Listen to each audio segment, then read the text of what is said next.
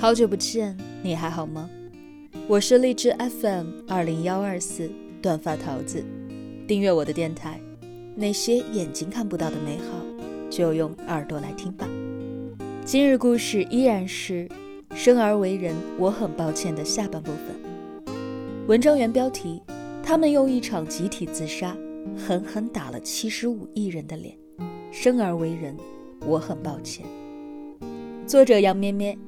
身高一米六，气场两米八的带娃辣妈，前教育培训界名师，爱烫头，爱自由，希望此生不为钱发愁。文章来源于微信公众号，叫我杨咩咩。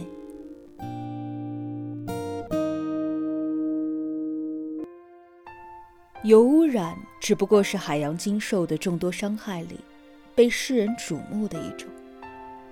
还有一种对于海洋来说才是致命的伤害——塑料垃圾。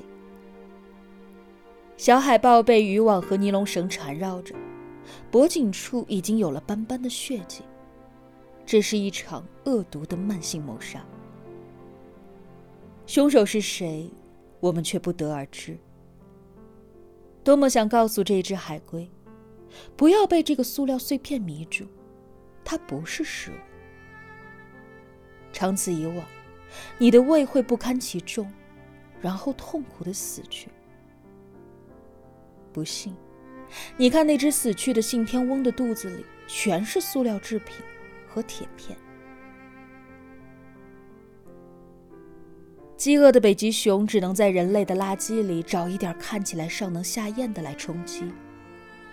在饿死和毒死之间，他选择了慢一点的方式。慢一点，还能够看看太阳，看看家园。每个人类都应该惭愧，我们的举手之间，是他们的生死起落。明明什么都没有做错，但是连体面的死去，都是一种奢望。挣扎、抽搐，归于之后蝇虫一哄而上的叮咬。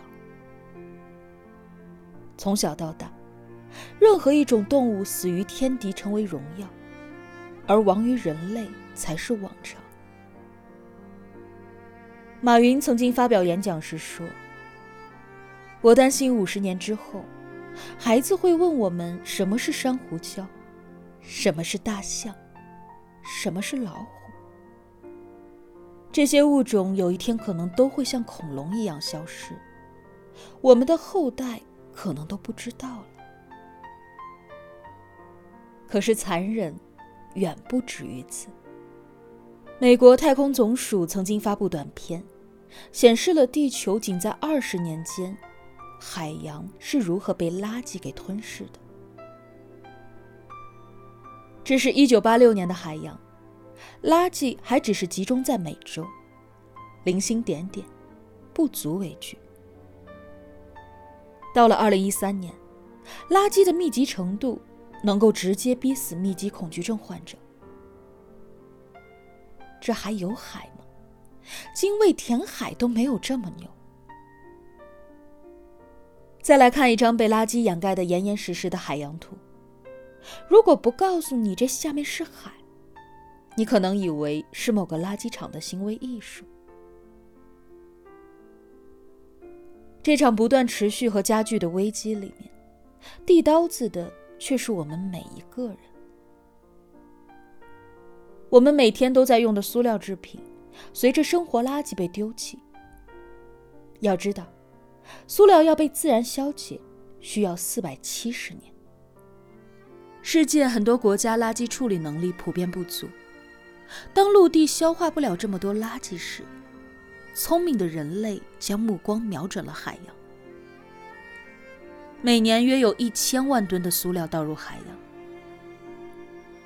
加勒比海的罗阿坦岛附近的海域曾经是潜水爱好者的天堂。如今别再说潜水了，光看着都让人窒息。加勒比海的垃圾让人触目惊心，而北太平洋的情况更为严重。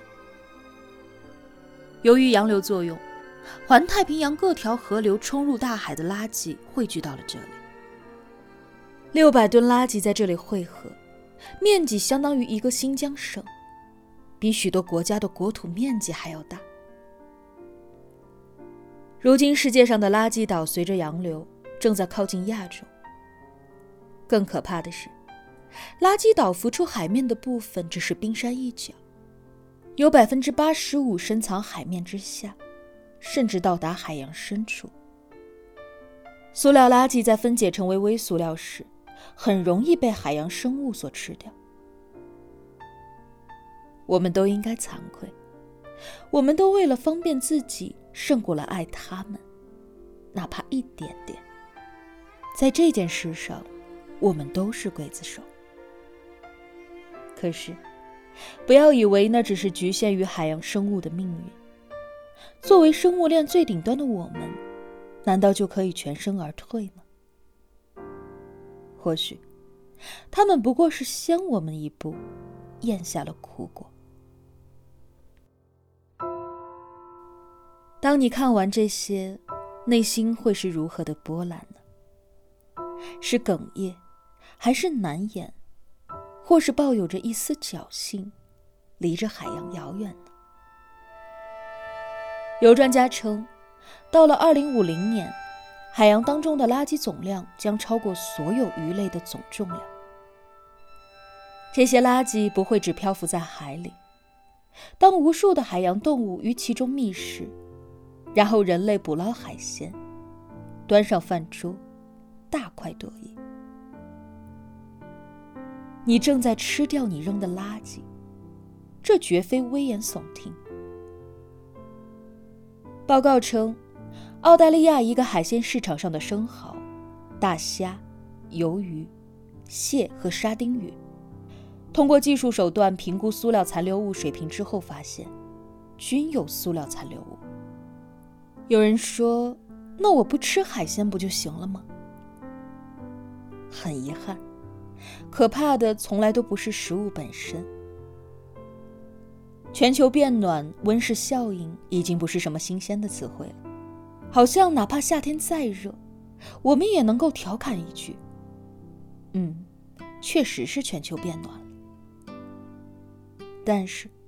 最冷的南北极也在经历着二十度以上的高温，这就绝不是开玩笑了。年初南极流雪的新闻让不少人心惊，北极紧随其后。不必怀疑，这绿油油的地方不是隔壁老王，而是北极。这些颜色藻类的繁殖，全都是冰川融化之后的恶果。而冰川开始融化，那么海平面上升就近在眼前。我们以为远在天边的事情，终归会报应在自己身上。如果全球变暖加剧，南北极的冰川继续融化，全球的海平面上升将近七十米，到时候会淹没绝大部分的沿海城市。七十米是什么样的概念呢？意味着海拔低于这个高度的城市，北京、上海、广州、深圳、武汉、济南将全部都沦为汪洋。如果南北极继续融化，冰层下冻土里储藏的史前病毒将完全释放出来，那也许就是这一次疫情都要甘拜下风的噩耗了。人类在面对未知的病毒上，从来没有打过一场快速的胜仗。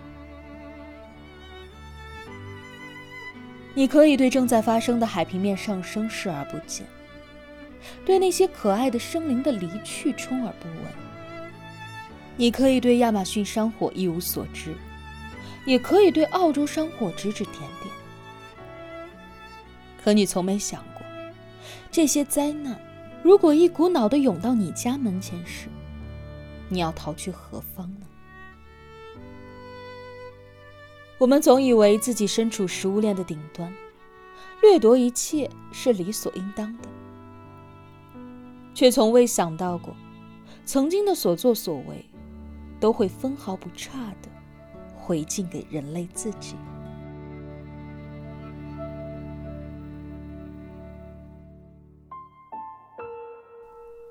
但是世界究竟要怎样，也不是完全没有方向。有人坚持宣传环保，有人始终保护动物，有人总在看不到的地方，偷偷的爱着这一颗并不完美的星球，并为之身体力行。关切带来改变，而一丁点儿的改变，就会带来奇迹。自备环保购物袋。拒绝使用一次性餐具，拒绝野味儿，不买动物皮毛制品，空调调高两度。你送出去的每一颗糖，都会去往它该去的地方。举手之劳，却能够改变潮水的方向。不要等到丧钟敲响的那一天，才知道，它是为我们而鸣。